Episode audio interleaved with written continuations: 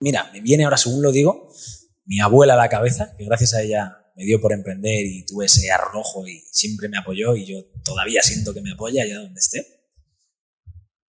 Ella se pasó toda la vida trabajando, toda la vida trabajando como una posesa del trabajo. Creó un imperio, entre comillas, de la nada, ¿no? O sea, de no tener nada en el campo a tener un restaurante, una, especie de, posada, gallinas, vacas, huertos, viña, producían vino. En fin, en el pueblo era ya muchísimo, ¿no? De lo que se podía aspirar allí. Y al final de su vida, pocos meses antes de morir, se dijo, ¿para qué? Me he perdido la vida trabajando. Entonces, ojalá nos demos cuenta antes de nuestro para qué, cuanto antes mejor, porque entonces puedes empezar a construirlo. Si no, igual te arrepientes como mi abuela a sus 87 años, creo que murió, y darse cuenta de esa edad de ¿para qué? La he liado, si volviese a vivir cambiaría las cosas. Ah, eso tiene que ser doloroso.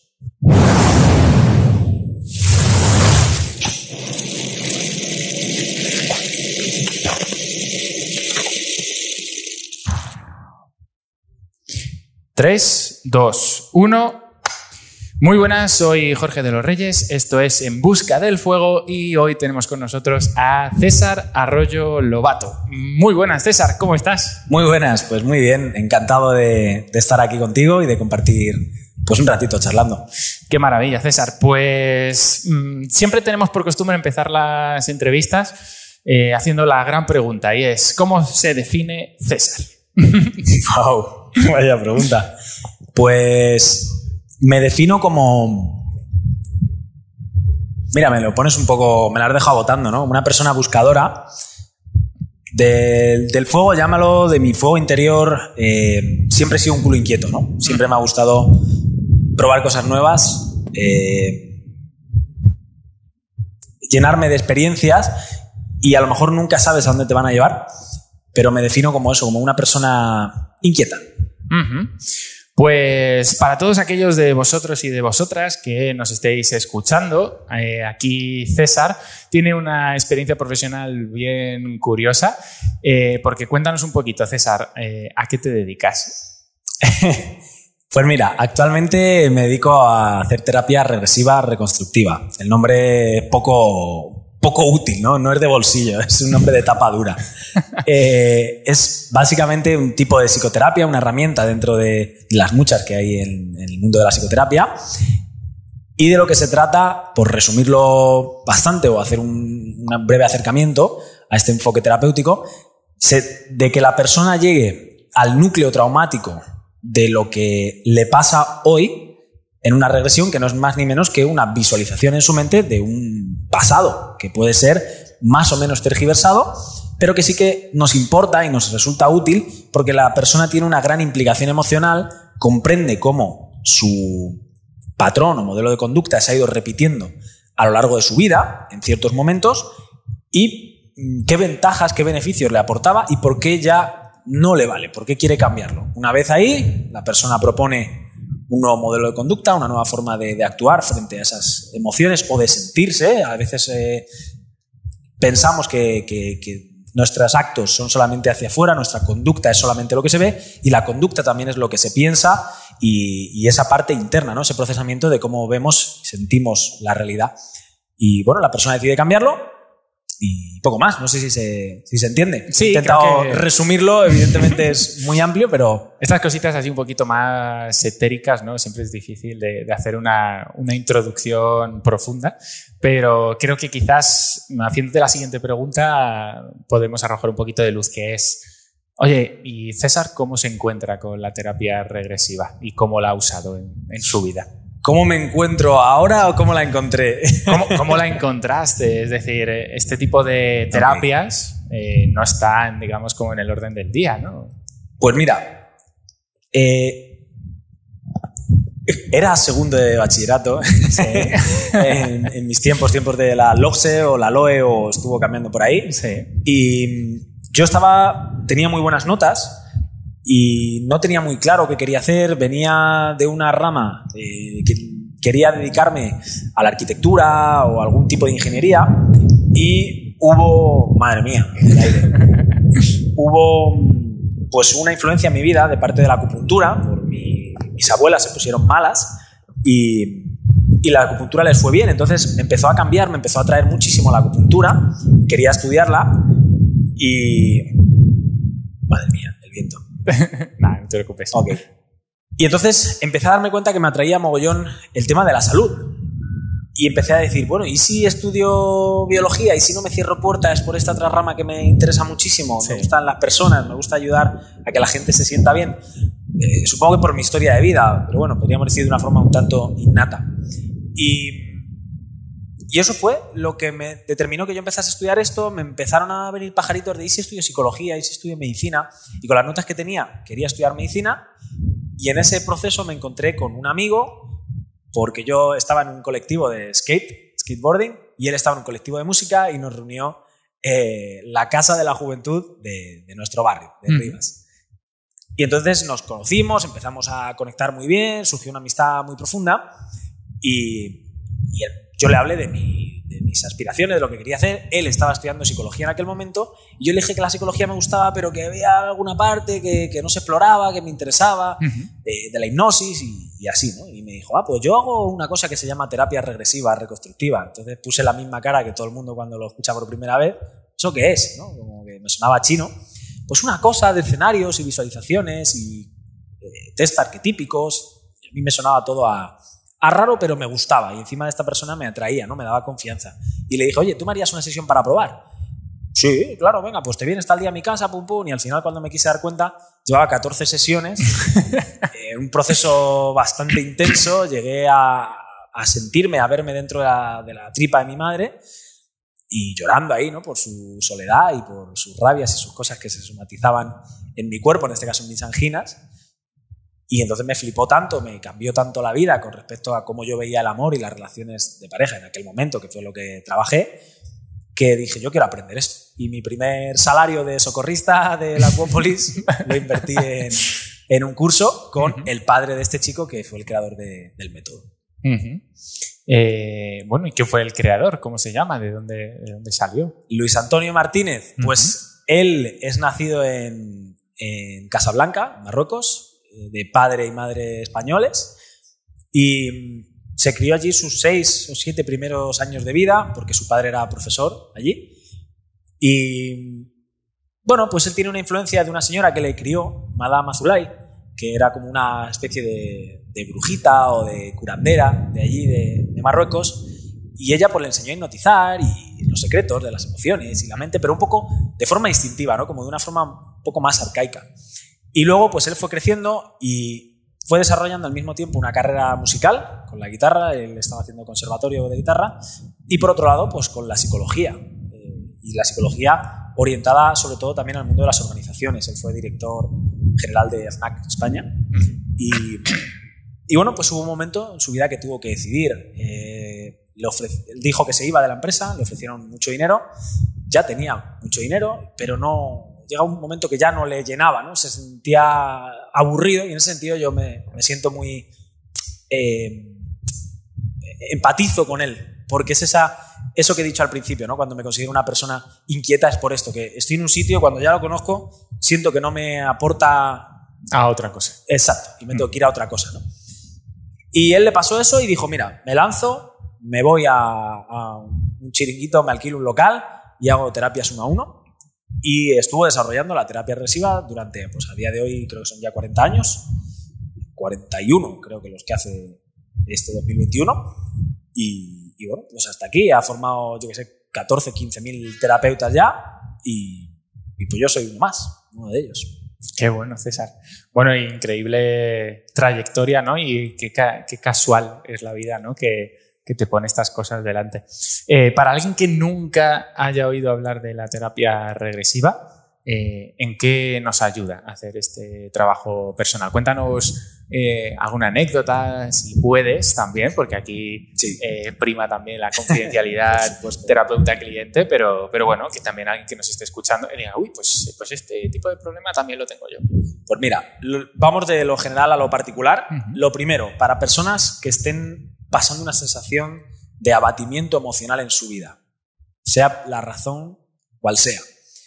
Dos, personas que tengan como una sensación de necesidad de crecimiento psicológico, espiritual, emocional, como persona, ¿no? Que, me siento como estancado en la vida, como parado. Hay algo que no está atascado y necesito desatascarlo. Y por último, personas que tienen una enfermedad física, somatizada, ¿no? Al final, siempre que hay una enfermedad física, sea cual sea, también hay un, se acompaña siempre de emociones. Cuando son enfermedades graves o incluso terminales, todavía son más intensas, ¿no? Sacan cosas, facetas de la personalidad de alguien que, ostras, te hacen decir de dónde viene esto. Y aquí, pues vamos a lo particular. ¿no? En este caso, un paciente de, Luis, Luis Antonio, eh, le detectaron cáncer de hígado.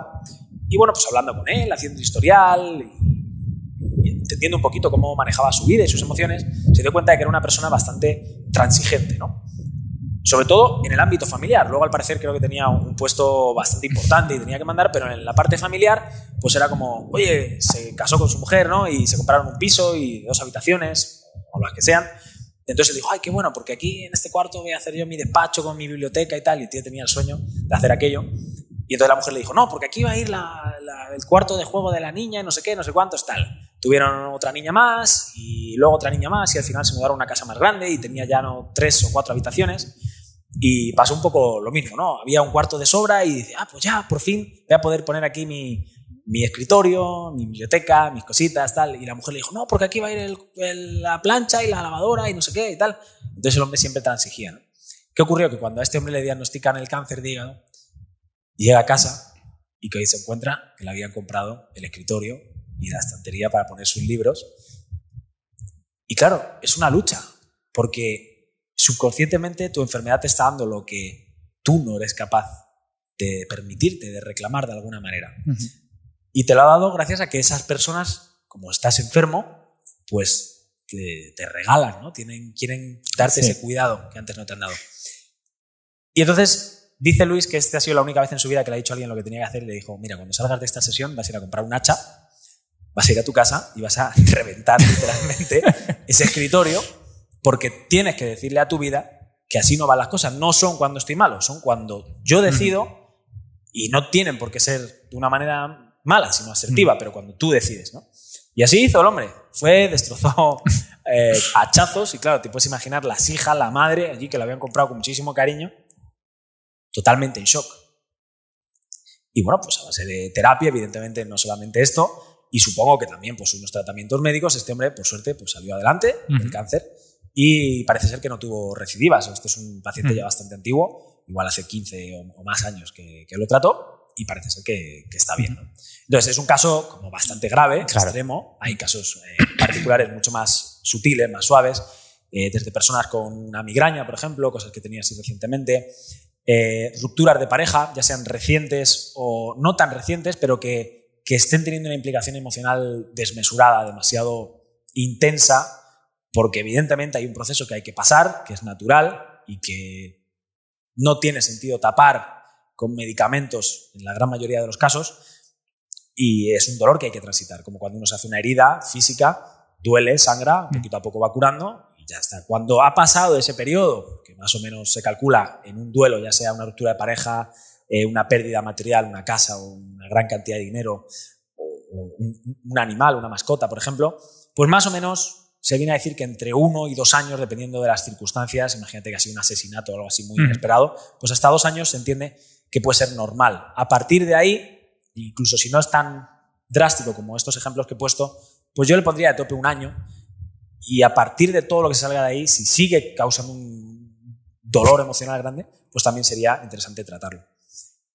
Y pues eh, he puesto un ejemplo de enfermedades psicosomáticas, he puesto ejemplos de, así problemas emocionales y pues otro ejemplo clásico son eh, adicciones, ¿no? Una adicción al tabaco, al alcohol, a los juegos, al sexo o cualquier otro problema que al final lleva asociado a una emoción. Como yo digo, el eslogan de árnica emocional es alivia el dolor que más duele, que es el emocional. Entonces, ¿cómo uno sabe que hay un problema en su vida? Porque hay una emoción negativa que te lo está diciendo. Entonces, cuando hay una emoción negativa, sí o sí se puede trabajar con TRR, con terapia regresiva reconstructiva.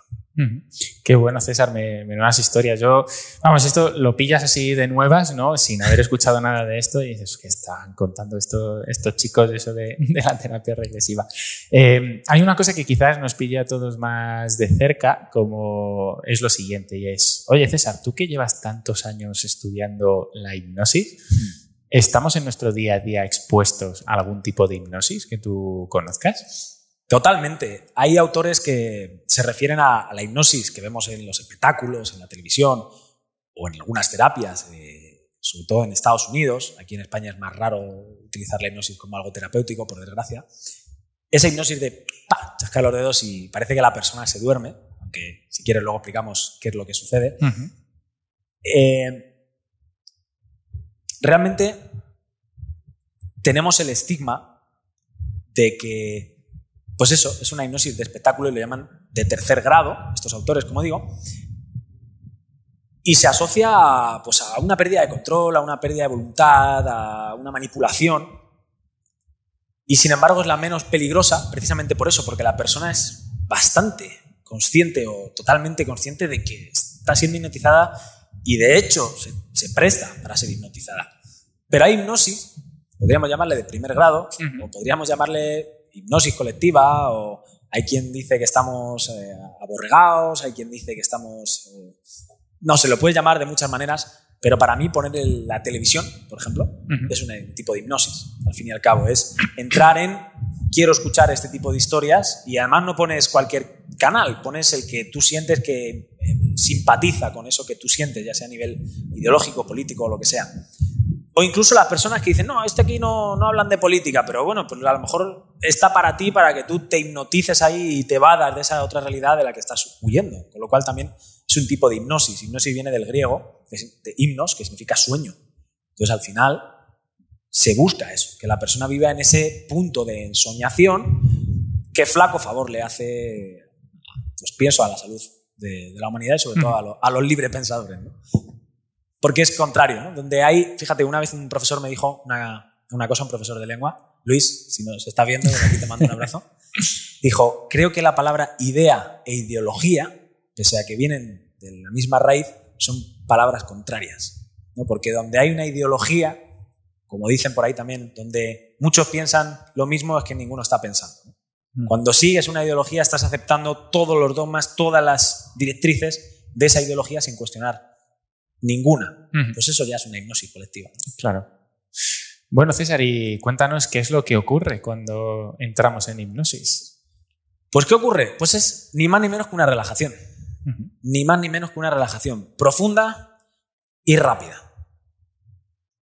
Con ciertos matices. La persona tiene eh, menor esfuerzo cognitivo, una menor sensación de esfuerzo cognitivo, por ejemplo, pues para, habíamos dicho, vicio, ¿no? Dejar de fumar, como que si lo haces en esos estados, que a mí me gusta llamar como Luis Antonio, ampliados de conciencia, hay otra gente que dice alterado, pero alterado suena como a... Sí, como que te has metido algo, ¿no? Eso, ampliado, se amplía la conciencia porque literalmente puedes ser consciente de más estímulos eh, como simultáneamente. Sabemos que el cerebro no es capaz de simultanearnos, eh, digamos, en el mismo momento, en el mismo espacio-tiempo, pero sí que eres capaz de estar como cambiando más de estímulos en, un, en, periodos cortos y ser consciente de todos ellos. Eh, es como ampliar la, la visión, ¿no? Con la lupa acercamos el, el chorro de luz y lo juntamos todos en un mismo punto y se prende fuego, pues digamos que ese estado ampliado de conciencia sería lo contrario. Y lo que la persona siente es realmente eso, es un momento de relajación, como una especie de ¡pum! de, parón y nada más. Y es la misma relajación que siente cualquier persona cuando eh, se va a la cama, cuando estás un rato viendo una película o lo que sea y te entras sueñecito y estás en ese punto dulce que todavía eres consciente, pero estás muy relajado. Como que bajamos las defensas, ¿no? Un poquito a nivel mental. Sí, un poquito, ¿no? Bastante, bastante. Si llegas a esas eh, ideales ondas Z, ondas Z, las defensas ahí son prácticamente nulas. Dentro de la hipnosis, ¿no? Eh, tenemos las eh, ondas beta, las alfa y ese umbral entre el alfa y el zeta y, luego el gamma, ¿no? Entonces, gamma estarían por encima. Más por encima. Entonces, en la hipnosis como has comentado antes, que es sueño, trabajamos en ondas Z. A ver, la hipnosis que la gente ve o lo que solemos asociar a la hipnosis sería, en todo caso, ondas delta, que ah. es donde se pierde la conciencia, es cuando estamos dormidos. Y eso es lo que la gente se piensa, que la persona hipnotizada normalmente no se entera de nada, está dormida y no hay conciencia. Eh, o al menos no está vigilia. En ondas teta o teta, tú todavía eres consciente y es el punto ideal para trabajar en terapia porque necesitas que la persona sea consciente. Si tú quieres que, que se entere de un bache en su vida, de un problema, una mala decisión y quiere empezar a cambiarlo, tiene que ser consciente. Y eso es lo ideal. ¿Y por qué, oye, Z y no alfa, que son, un que son mm. más bajas que beta, que son las que estaríamos ahora, pero no tan bajas como Z? Pues porque permiten dos cosas principales. Uno, un mayor grado de emotividad, y ahora explico por qué esto es interesante. Y dos, una libre asociación del inconsciente. Y esto nos hila con el primero. ¿Qué es esa libre asociación del inconsciente? ¿Y por qué es bueno que trabaje con, con esta, este mayor grado de emotividad? Porque utilizamos la emoción como hilo conductor por una sencilla razón los, dos sistemas de procesamiento de nuestro, de nuestro cerebro, de nuestro encéfalo, el rápido y el lento, uno, el rápido es emocional, es intuitivo, es, ahorra muchísima energía y es el que funciona la gran parte del tiempo. Precisamente por esto, porque nos ahorra muchísima energía, no tenemos que tomar mil decisiones racionales porque nos llevaría una eternidad, nunca haríamos nada. ¿no? Y otro es el racional, el lento, el que nos lleva a pensar, oye, eh, debería leerme eh, yo qué sé, un programa político, ¿no? Para saber a quién voto y cuántas personas lo leen, ¿no? Al final realmente no votamos con ese sistema de procesamiento lento, que sería lo ideal, sino que votamos por emociones. Utilizamos el sistema de procesamiento rápido y de hecho las campañas que se hacen de publicidad, ya sea de un partido político o de cualquier empresa que quiera vender algo, al final van orientadas a, oye, decide con esa parte emocional, no tanto con la racional. Queremos que mm. no lo pienses, que no lo analices, que no lo sopeses en una balanza, que tome decisiones rápido. Y sabemos que es así porque nos ahorra muchísima energía, estamos la mayor parte del tiempo en ese, utilizando este sistema de procesamiento rápido y necesitamos en terapia deshabituar un proceso que se ha automatizado. Yo siempre pongo el mismo ejemplo de aprender a conducir. Cuando aprendes a conducir, al principio utilizas el sistema de procesamiento lento y todo te agobia. Tienes que cambiar la marcha, tienes que estar atento al freno, al embrague, no sé qué, la señora que cruza, la señal, ta, ta, ta, el intermitente, mira la señal, el otro, no sé qué, acelera, pa, y es como todo un estrés. Cuando llevas un tiempo conduciendo, te puedes ir de hacer 300 kilómetros y no darte cuenta, ¿no? De repente dices, oye, va, yo no sé si he dado el intermitente, si me he saltado un, stop o un semáforo, porque ya está automatizado, no te cuesta trabajo. Pues esto es lo mismo que pasa con nuestra conducta. La persona que fuma, por poner un ejemplo muy fácil de entender, llega un momento que el cigarro es automático y hay personas que se llegan a encontrar con dos o tres cigarros en el cenicero porque se encienden el siguiente automáticamente sin haber terminado el anterior, no son conscientes ya de que, de que están fumando lo han automatizado. Y el ser conscientes de esas ondas Z nos permite que la persona sea consciente y que utilice todavía esa parte de procesamiento lento, de procesamiento racional, de comprender, de deshabituar y volver a rehabituar, un, proponer una nueva solución, un nuevo modelo de conducta. Y al mismo tiempo ese grado de emotividad nos permite que si yo tengo un problema hoy y yo digo, yo es que fumo pero por, por automatismo, pero realmente no, hay una emoción detrás, siempre. Tú chequeas los cigarros que te fumas y siempre hay un momento que se dispara. Eso es lo que nos interesa. ¿Qué pasa y qué disparador hay emocional que hace que ese automatismo se dispare? Cuando detectas esa emoción, si tú estás en modo racional, como que no conectas con ella, si estás así en estas ondas beta, no te emocionas tanto, pero cuando estás en esas ondas teta de soñación, ¿a quién no le ha pasado que se despierta de un sueño con susto, con miedo, con taquicardia, con sudoración? O incluso dudando de si lo que ha pasado es cierto, o llorando. ¿Por qué? Porque la emotividad es tal que es real, para tu cerebro real no distingue realidad de ficción. Y ahí es interesante para las personas que no tienen un problema como una esquizofrenia, que que esa persona entre en los recuerdos con esa emotividad y que nos sirvan, como he dicho, de libre asociación del inconsciente, de hilo conductor, para llegar a cuándo empezaste a aprender a reaccionar frente a esta emoción de esa forma automática. Hmm. ¿Se entiende? Ha dado mucha vuelta, pero... Me parece que ha quedado muy, muy, muy claro. De todas formas, si no, esto lo podemos volver a escuchar después. de todas formas, César, te quería preguntar una cosa que, creo que, es bastante interesante ¿no? en el mundo del desarrollo personal. Eh, ya hemos hablado en ocasiones pasadas de todo este tema de, en cierto modo, mal denominada autohipnosis, ¿no? El tema de las afirmaciones, los mantras y tal. Yo recuerdo una, una anécdota hablando contigo y compartiste algo que me pareció brillante sobre el tema de somos conscientes de que todos tenemos una serie de paradigmas, una serie de creencias que son eran o no limitantes dependiendo de a dónde queramos ir. No, no es bueno ni malo, positivo ni negativo, sino, oye, cositas, eh, creencias que te acercan o alejan de eso que tú pudieras creer. eh, ¿Qué opinas tú de todo este tema de ir, digamos, como induciendo esas afirmaciones, esas creencias, ¿no? Estas personas eh, que creo que cuando entras en el mundo del desarrollo personal es bastante habitual, ¿no? Personas que empiezan a redactar sus propios mantras, sus propias afirmaciones. Recuerdo que dijiste algo eh, sobre este tema que creo que puede ser bastante interesante compartir. No sé qué palabras utilicé, no recuerdo. Algo de un coche. ¿Algo de un coche? Ah, ok. Ah. Vale, ya me acuerdo. Vale, vale, vale. Sí, pues me, te agradezco que me traigas el, el ejemplo otra vez a, aquí, ¿no? A colación. Pues el, el, ejemplo es básicamente el siguiente, ¿no? Imagínate que vamos eh, tú y yo dando una vuelta en mi coche yo voy conduciendo y de repente tú ves que se enciende una luz de alarma en, en el panel, ¿no? De, de, mi, de mi coche, una luz de avería. Y yo sigo hablando contigo y contándote algo súper gracioso y jiji, Jorge, pero yo me he dado cuenta que saltas alarma, saco un martillo de aquí de la guantera del bolsillo que tengo aquí a la izquierda y hago ¡pa! Y rompo la bombilla, ¿no? Entonces tú, ostras, ¿qué cara pondrías, no? ¿Qué sensación te daría? Pues evidentemente dices, este tío está loco. ¿Qué sucede cuando, cuando hacemos unas afirmaciones eh, o una autohipnosis? Queremos poner un parche encima de un problema. ¿no? Si no hemos solucionado el problema de base, si no somos conscientes de este automatismo del que he hablado hace unos instantes, bueno, podemos forzarnos, podemos a base de repetición inducirnos a un, a un modelo de conducta y en el mejor de los casos vamos a suponer que se implanta, ¿no? que conseguimos cambiar algún hábito de nuestra vida, alguna, alguno de nuestros patrones de conducta, pero al final esa base emocional que te lleva, esto no me sale de, modo natural, no me motiva lo suficiente para hacerlo, es por algo.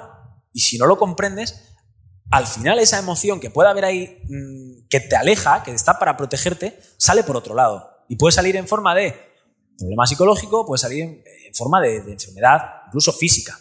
Pero tarde o temprano acaba pasando factura si tú no le prestas atención a esas emociones que lo único que, que hacen ahí es salvarte la vida.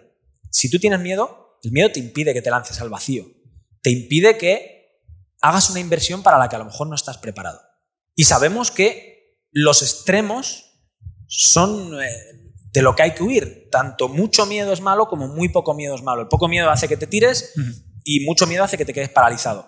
Entonces hay que conseguir tener ese puntito de equilibrio con cualquiera de las emociones. La tristeza, que nos ayuda a estrechar lazos. Por ejemplo, cuando uno está triste, pues generalmente llama la atención de otras personas pero cuando nos llevamos eso al extremo, a una, indefensión, aprendida, por ejemplo, pues somos personas dependientes, ¿no? Siempre buscamos la aprobación de alguien, siempre necesitamos eh, validación externa, nunca tenemos una autoconfianza.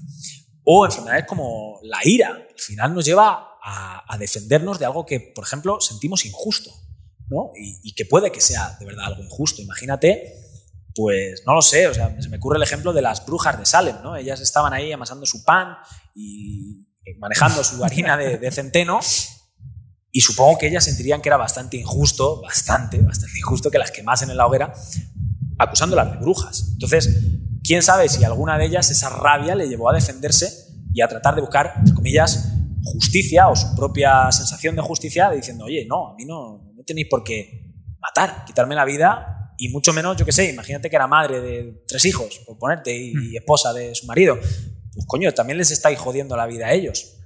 Entonces, al final, esa emoción también está ahí para protegernos.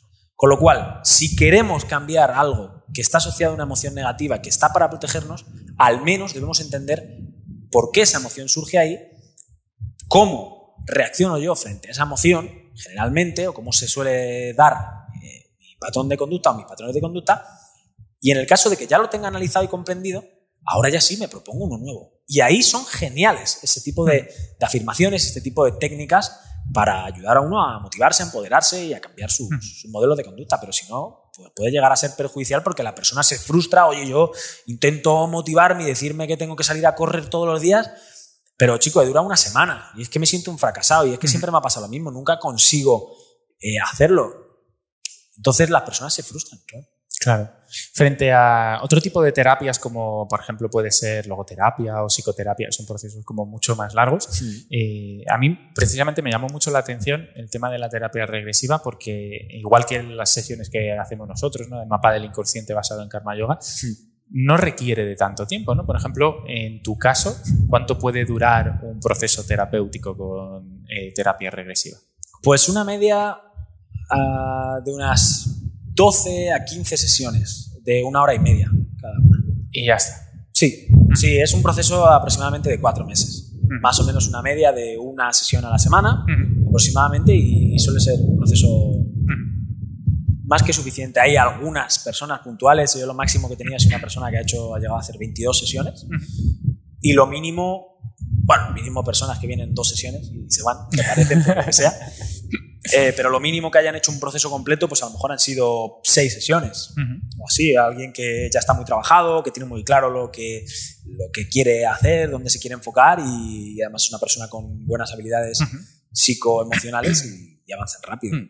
Voy a introducir aquí un, concepto para que empecemos un poco a hablar de, emprendimiento y TRR. Y es que eh, un maestro me dijo una vez algo que, que me pareció muy interesante. ¿no? Dijo, eh, es como las diferencias entre quieres hacerte rico o quieres emprender, porque no es lo mismo, ¿no? Eh, hay muchas formas de hacerte rico y ganar mucho dinero y emprender es solucionar problemas. Hmm. Y dentro de este mundo hablaba de los terapeutas, ¿no? Y decía, si quieres ser un terapeuta rico, eh, es muy sencillo. Dice, lo único que tienes que hacer es fomentar la neurosis del paciente. Si te viene una persona que piensa que la vida le va mal por X u otra cuestión, decir, bueno, pues vamos a estudiar por qué te va mal, por esto que tú piensas, ¿no? Por tu verdad. Y dentro de esto, creo que es muy interesante que nos cuentes, César, tú como, como emprendedor, también muy polifacético, ¿no? Hemos empezado la introducción hablando un poco pues, de cómo te definías, ¿no? Pero también en tu background está la experiencia sanitaria técnica, has sido también técnico de laboratorio, has estado en anatomía patológica, has estado también de técnico en el 12 de octubre. Eh, y luego diste el salto, ¿no? De decir, venga, me voy a atrever y, y voy a hacer, digamos, de, la TRR también un estilo de vida como, como, negocio. ¿Cómo ha sido esa experiencia desde que comenzaste, desde que te cruzaste con el mundo de, uy, pues a lo mejor necesito algo de marketing o necesito aprender algo? ¿Y, cómo está César a día de hoy? Pues mira, yo empecé lo primero practicando, ¿no? Con familiares, con amigos, gente cercana que, entre comillas, eh, se dejaban, ¿no? Eh, eh, llegar a, a, estas sesiones que, bueno, pues evidentemente si las viese ahora, grabadas, que alguna tendré grabada por ahí, pues diría, madre mía, vaya, vaya desastre, ¿no? Cantidad de errores.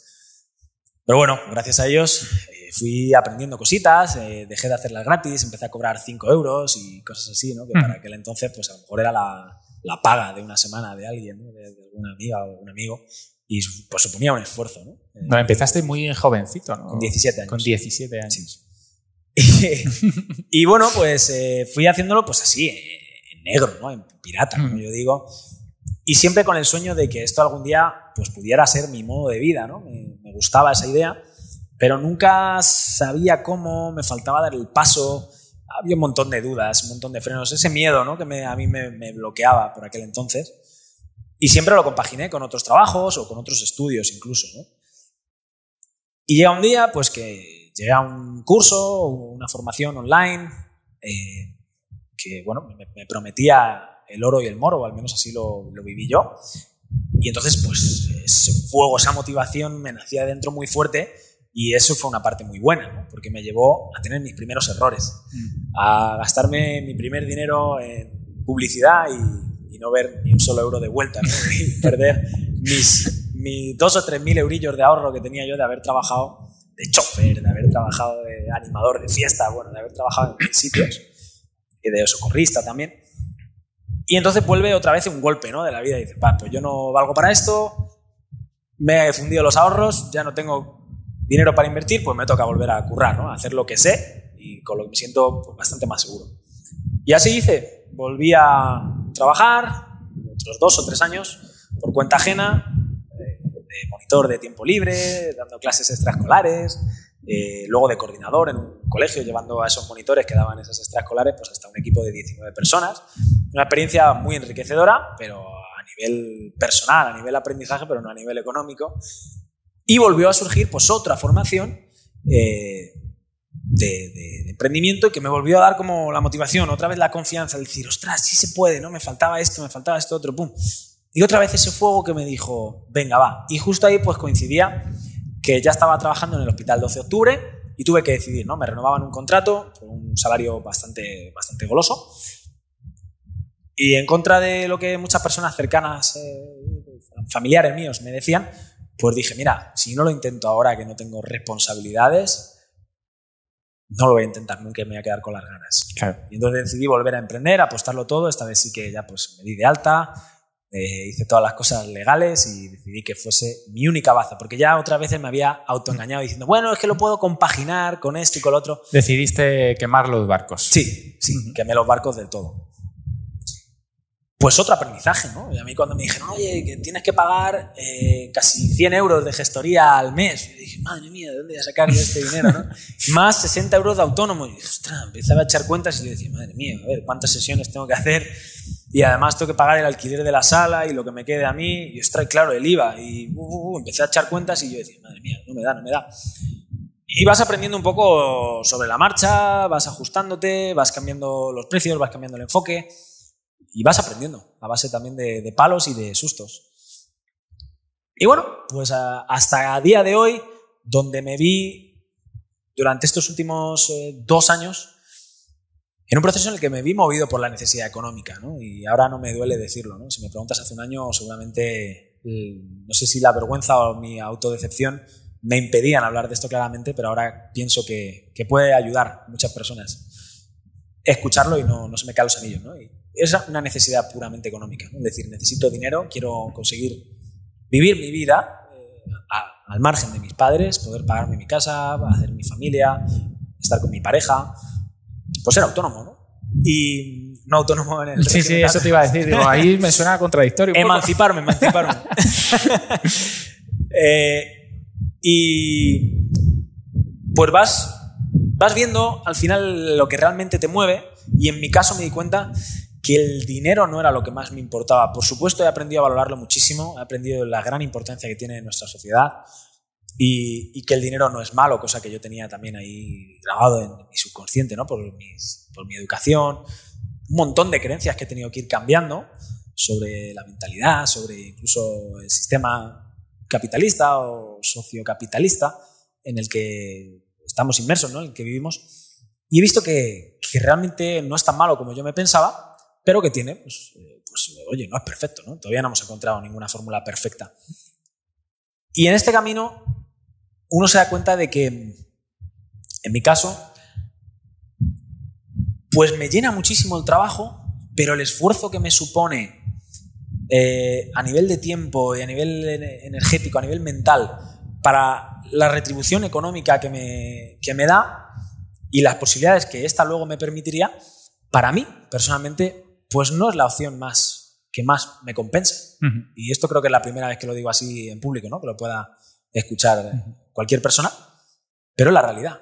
No voy a engañar a nadie. Es la, otra cara del emprendimiento, ¿no? la, que no cuentan. Muchas veces eh, vemos entrevistas ¿no? de, wow, pues yo he facturado medio millón de euros y mira qué guay, el lifestyle, mi estilo de vida, donde vivo en Miami, no sé qué.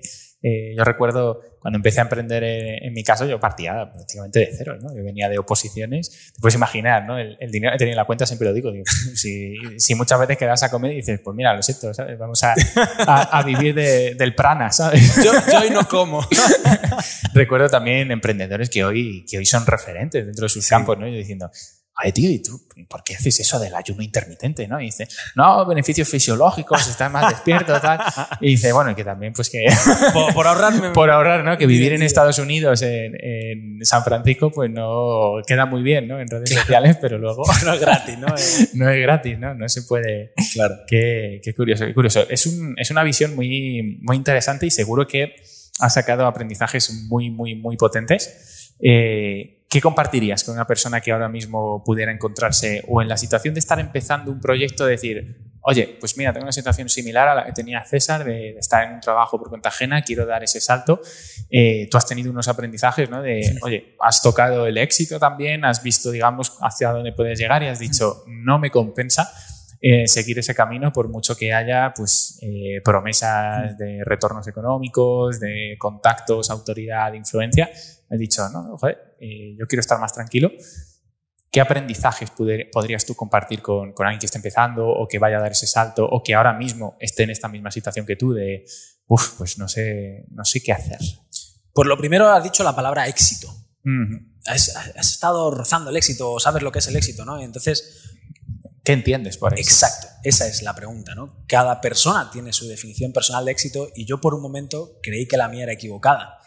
Y de hecho, en una de estas formaciones hicimos una visualización para ver dónde nos veíamos, ¿no? Cuando nos fuese todo súper genial y, hubiésemos reventado ¿no? en el mercado, en nuestro sector, con nuestro producto, con nuestro servicio, con lo que sea, cuando nos fuese muy, muy, muy, muy bien, ¿dónde te ves? ¿no? te hicieron hipnosis. Sí, sí. Un poco, bueno, se podía mejorar, pero, pero estuvo bien. Mm. Yo ya lo conocía, entonces me dejé llevar allí. Y me visualicé, y siempre lo digo, como esta imagen de Gladiator, ¿no? Cuando aparece acariciando ahí el... Con Hans Zimmer, ¿no? El trigo. y dije, ostras, esto no se parece al éxito, ¿no?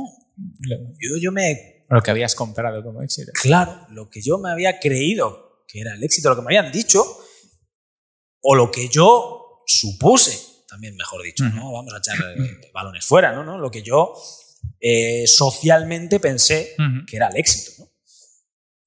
bueno, a mí me dejó un poco como fuera de mí, ¿no? esto no cuadra, ¿no? Yo me imaginaba que me iba a ver pues con mucho dinero, con una mansión, con tres coches y yo qué sé, no sé, como la vida a tope, ¿no? Y me faltaron como ocho o nueve meses, quizá un poco más, hasta doce meses después, para darme cuenta de que sí, eso era yo, cómo yo me veía cuando tuviese éxito. Entonces, para mí, para mí personalmente, para César Arroyo, el éxito es tranquilidad, es para hacer disfrutar de tu tiempo y de tu gente y de lo que tú valoras. Y para mí la salud es tremendamente importante y por eso me dedico a ella. ¿no? Eh, yo, un trabajo no me puede costar la salud. Prefiero buscarme la vida de otra manera, prefiero hacer cualquier otra cosa, pero en el momento en el que me empieza a costar la salud, es mi línea roja, que no se puede pasar. Entonces, ¿qué le recomendaría yo a alguien? Lo primero, pues que encuentre para qué y desde dónde quiere hacer eso que quiere hacer. Y que sea honesto o honesta consigo misma o consigo mismo. Que no se engañe. Si es por dinero, es por dinero. Y hay que permitirse tener esos errores. No digo que eso tenga que ser un error. No digo que el ganar dinero sea un error. No, por supuesto, si tu razón es ganar dinero y te encanta ganar dinero y para ti ese dinero tiene un propósito más allá que te llena, entonces adelante. Porque ese, ese dinero tiene una utilidad, está lleno de algo. Pero el dinero en sí es vacío, es simplemente una, es la forma en la que exactamente la energía cambia de, forma. Y tú decides que lo quieres transformar. Cuando el dinero está vacío, yo siempre pienso lo mismo. Digo, ¿cuántas personas pobres se suicidan y cuántas personas con la vida resuelta económicamente o que les va bastante bien se suicidan? No tengo datos, tampoco dudas. Yo creo que se suicida bastante más la gente que le va mejor económicamente que, que la gente que está realmente en la pobreza. Y no es casualidad. No es casualidad. Ese dinero, muchas veces, esa aparente calma te hace enfrentarte a muchos vacíos internos. A decir, ostras, ¿qué sentido tiene la vida? ¿no? Cuando ya no tienes que preocuparte de, de, qué voy a comer mañana o cómo voy a pagar a fin de mes mis, mis facturas. Entonces, efectivamente, ¿ahora qué? Con lo cual, cuando llegas a ese momento, siempre te tienes que preguntar, ¿para qué hago esto? ¿Desde dónde?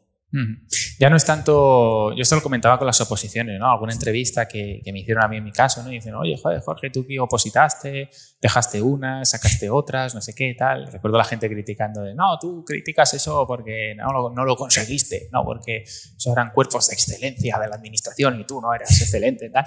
Y yo, joder, pues sí, tal, pero, pero mira, al final acabé haciendo esto, aprendí esto. Y yo siempre decía lo mismo, dice, sí, eh, hablar de esto no es tanto hablar de quien no lo consigue, sino de quien lo consigue y después cae en barrena.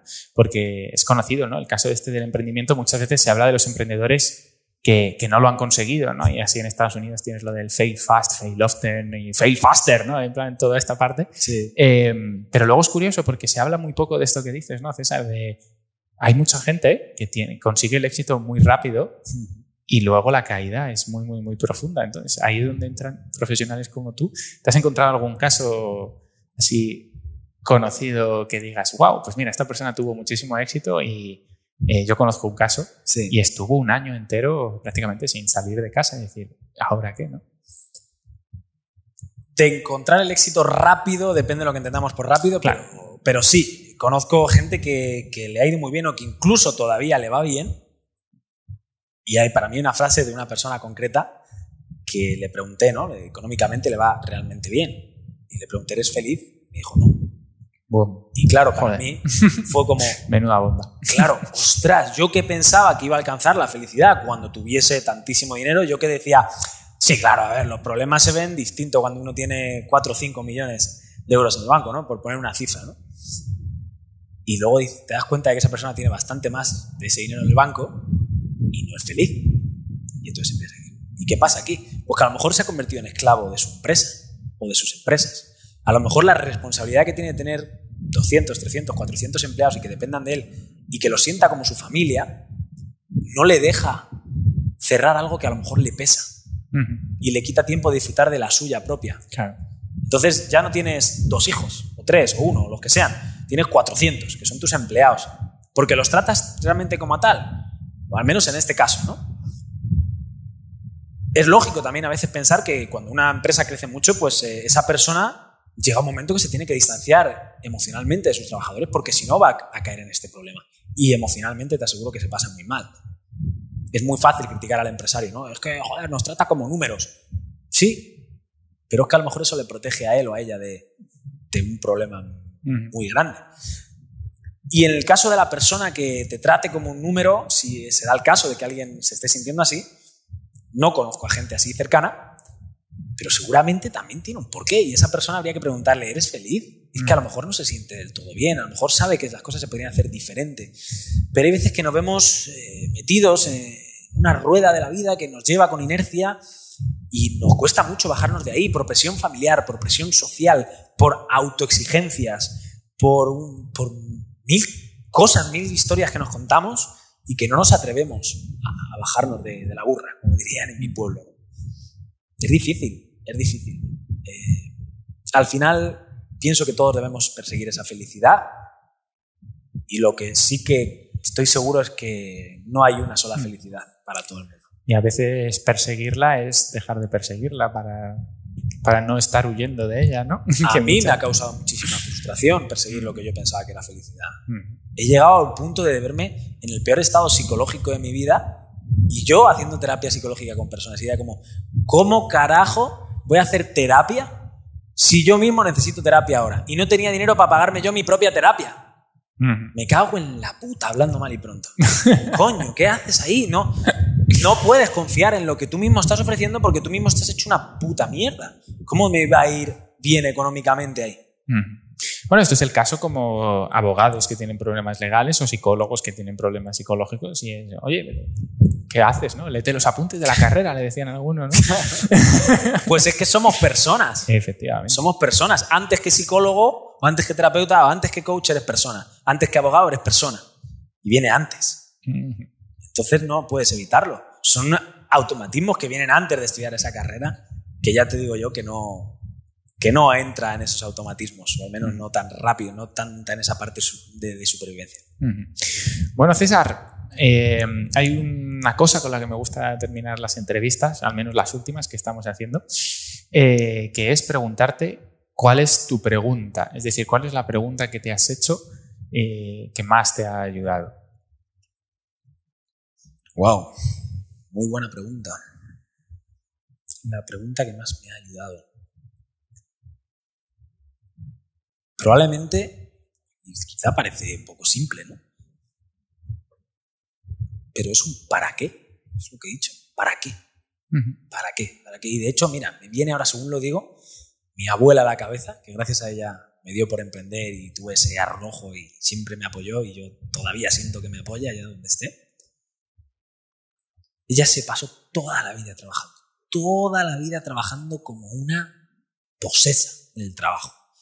Creó un imperio, entre comillas, de la nada, ¿no? De no tener nada en el campo a tener un restaurante, una, especie de, posada, gallinas, vacas, huertos, viña, producían vino. En fin, el pueblo era ya muchísimo ¿no? de lo que se podía aspirar allí. Y al final de su vida, pocos meses antes de morir, se dijo, ¿para qué? Me he perdido la vida trabajando. Entonces, ojalá nos demos cuenta antes de nuestro para qué, cuanto antes mejor, porque entonces puedes empezar a construirlo. Si no, igual te arrepientes como mi abuela a sus 87 años, creo que murió, y darse cuenta a esa edad de ¿para qué? La he liado, si volviese a vivir cambiaría las cosas. Ah, eso tiene que ser doloroso. los de punta, César. Pues bueno, mientras César Arroyo Lobato siga continuando su viaje como terapeuta de TRR, terapia regresiva reconstructiva, ¿dónde vamos a poder encontrar a César? ¿Tiene sitio web? Sí, arnicaemocional.com. Se me encuentra también en las redes como Arnica Emocional, en cualquiera de, de ellas, Instagram, TikTok, Twitter, César se, apunta todo. pues tendréis la página web de César, Árnica Emocional, en la descripción y nos vemos en el próximo podcast. Muchas gracias, César. Gracias a ti. Hasta pronto. Hasta luego. Chao, chao. Chao.